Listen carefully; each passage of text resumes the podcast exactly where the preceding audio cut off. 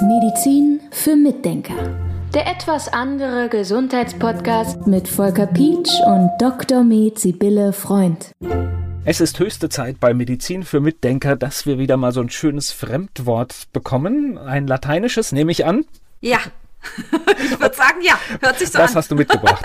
Ganz wahr. Die Fachfrau sagt, das ist ein lateinisches Wort, Quercetin. Quercus ist die Eiche.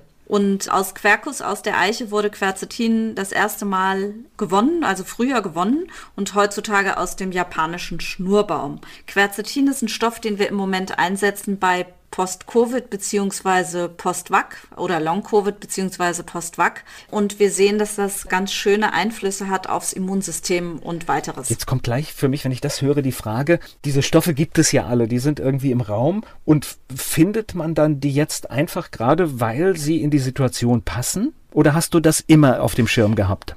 Nein, hatte ich nicht immer auf dem Schirm tatsächlich. Also für mich kommen ein paar Stoffe jetzt hoch, die eben besonders gut funktionieren bei Long-Covid oder Post-Vac und Quercetin gehört halt dazu. Also das ist jetzt seit einiger Zeit auf meiner Liste, aber war es früher nicht. Es gab es aber natürlich früher schon, ja. Nur es war nicht so brandaktuell. Es gibt ja so viele Stoffe, die man einsetzen kann, wenn man naturheilkundlich arbeitet oder so. Und da muss man sich wirklich immer das raussuchen, womit man jetzt gerne arbeiten will, wovon man sich die größten Erfolge verspricht. Und ja, Quercetin hatte ich einfach nicht auf dem Schirm. Aber da kommt man jetzt gar nicht drum rum im Moment. Das ist wirklich eine ganz wichtige. Okay, was macht Stoff. dieser Stoff? Quercetin macht ganz viele Sachen, aber für mich im Moment ist der wichtigste Punkt, es wirkt auf die Mastzellen ein. Wir sehen also bei Long-Covid bzw. bei Post-Vac ganz viel Mastzelleffekte. Mastzellen sind Zellen im Körper, die Histamin ausschütten. So und damit, wenn ich das sage, Histamin sagen den, sagt den Leuten schon viel eher was, ja, und Mastzellen sagt viel nix, denke ich. Aber Histamin bedeutet, wenn das ausgeschüttet wird aus den Mastzellen, dann ist das zum Beispiel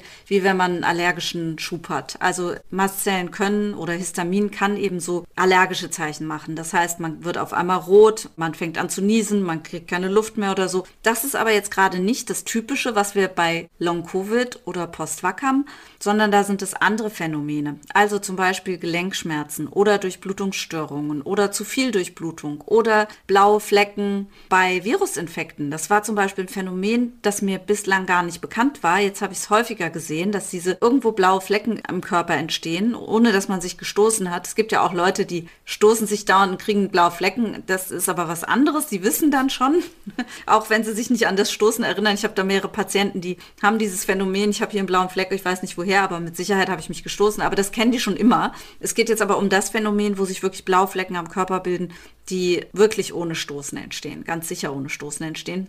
Und das hat mit den Mastzellen zu tun, weil die auf einmal Stoffe ausschütten, die die Gefäßdurchlässigkeit erhöhen, wodurch es einfach zu kleinen Einblutungen kommen kann. Auch so kleine Punkte auf der Haut, zum Beispiel so Einblutungen, die können auch durch Histamin entstehen und so. Also Histamin hat aber ein ganz weites Spektrum. Also das macht ganz viel im Körper. Da kann ich jetzt gar nicht alles aufzählen. Nur das Wichtige daran ist, dass Quercetin das eben einbremst. Und das ist toll. Und zwar teilweise sogar mindestens genauso stark wie die Chromoglycinsäure. Chromoglycinsäure sagt bestimmt den Allergikern was. Da gibt es Chromoglycinsäure Augentropfen, Chromoglycinsäure Nasenspray. Das ist so ein, so ein Stoff, den sprüht man sich in die Nase oder tut den in die Augen, bevor man allergischen Kontakt hat. Wenn man zum Beispiel rausgeht auf die Wiese und man weiß, man ist Allergiker, dann benutzt man die Chromoglycinsäure und dann, wenn man damit sich eingeträufelt hat, dann kann man rausgehen und das stabilisiert die Mastzellen, sodass die eben nicht ihr Histamin schlagartig freisetzen oder weniger schlagartig freisetzen. Und da ist Quercetin durchaus mit der Chromoglycinsäure vergleichbar und das ist toll. Gibt es denn, ich versuche jetzt diesen Begriff, das haben wir ja in einer der letzten Podcast-Folgen schon gehabt, man sagt immer Nebenwirkung.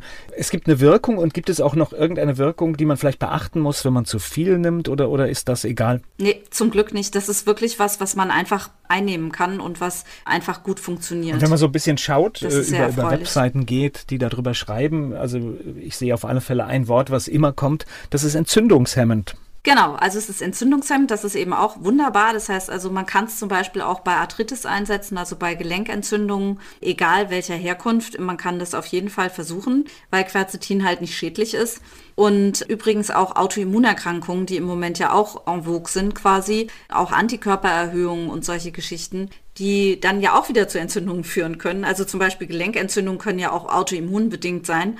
Und da haben wir eben beides. Also Quercetin wirkt sowieso antiinflammatorisch, also gegen die Entzündung, aber auch gegen die Autoimmunität, weil es das Immunsystem wieder ein bisschen reguliert in die andere Richtung.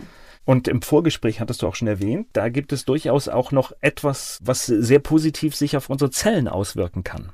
Ja, es gibt nämlich eine Studie der Charité, die zeigt, dass das Quercetin senolytisch wirkt. Und senolytisch heißt, dass alte Zellen, die irgendwo sich im Körper befinden, tatsächlich in den Zelltod gehen, in den natürlichen Zelltod und sich auflösen. Wenn Zellen alt sind, dann haben sie ein größeres Risiko, dass sie entarten. Und das Quercetin sorgt dafür, dass sie eben abgeschaltet werden, sich auflösen, wie man es auch nennen will. Also, dass diese alten Zellen dann wirklich auch sagen, so, und jetzt ist auch mal Schluss. Während die jungen Zellen bestehen bleiben und nicht davon betroffen sind. Also das ist jetzt nicht, dass das Quercetin die Zellen umbringt, sondern es hilft ihnen einfach zu sagen, okay, jetzt ist Schluss. Und abgesehen von dieser senolytischen Aktivität wirkt das Quercetin auch noch antidiabetisch. Also wenn du einen Diabetes hast, wirkt es auch noch dagegen. Natürlich ist es immer wichtig, dass man dabei bedenkt, dass beim Diabetes unbedingt wenig Kohlenhydrate gegessen werden müssen. Das ist immer wieder erstaunlich, wie viele Kohlenhydrate Diabetiker, die zu mir kommen, essen. Also das ist super wichtig. Aber dann ist das Quercetin eben auch interessant. Es ist interessant, was oxidativen Stress betrifft, weil es auch dagegen hält, gegen diesen oxidativen Stress.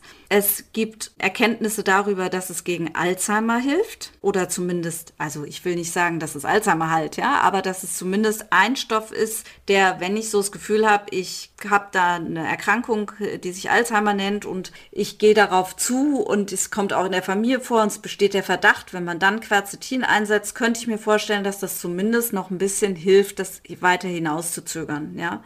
Und es beschleunigt die Wundheilung. Dann ist es auch interessant. Also wenn du irgendwelche Verletzungen hast, kannst du mal Quercetin nehmen, 1000 Milligramm am Tag, vielleicht zweimal 500. Das gebe ich ganz gerne. Also ich gebe schon gern ein bisschen höhere Dosierungen.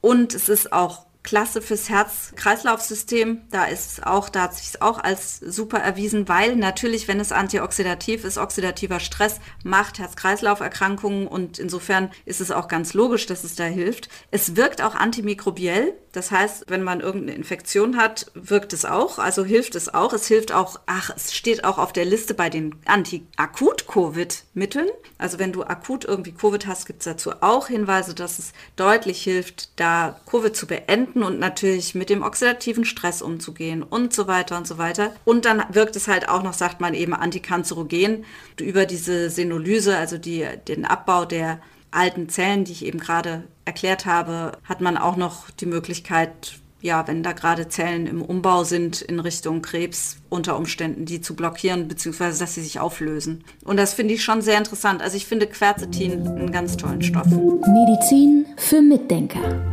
Der etwas andere Gesundheitspodcast mit Volker Pietsch und Dr. Med Sibylle Freund.